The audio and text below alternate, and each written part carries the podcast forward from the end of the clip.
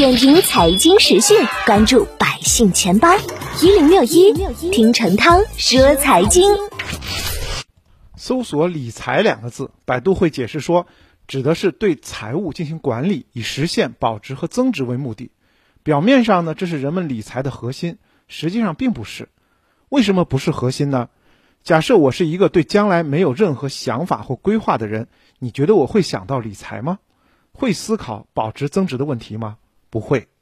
对我来讲，可能有钱就花，没钱再想办法就是了。这是很多人没有理财之前的状况。而一旦有了理财的想法，您就会对未来有各种的规划。有的年轻朋友会考虑买房子、存首付，有些会对升职加薪更有想法，有些则会考虑如何把钱管理起来，获得更高的收益。有些年轻朋友几十年如一日都说存不到钱。事实上呢，他缺乏的并不是可存的金钱，而是缺乏规划。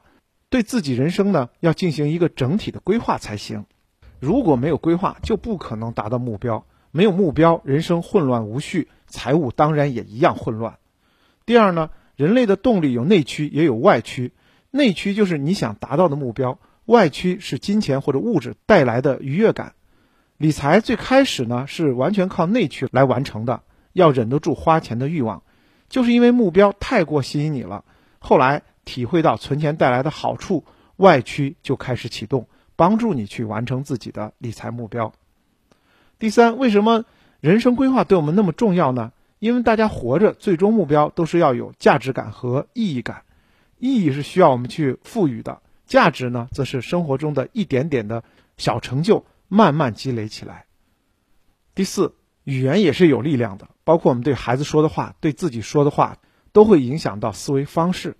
比如，你说你自己存不到钱，那么你就会心安理得待在存不到钱的事实当中。但这真的是事实吗？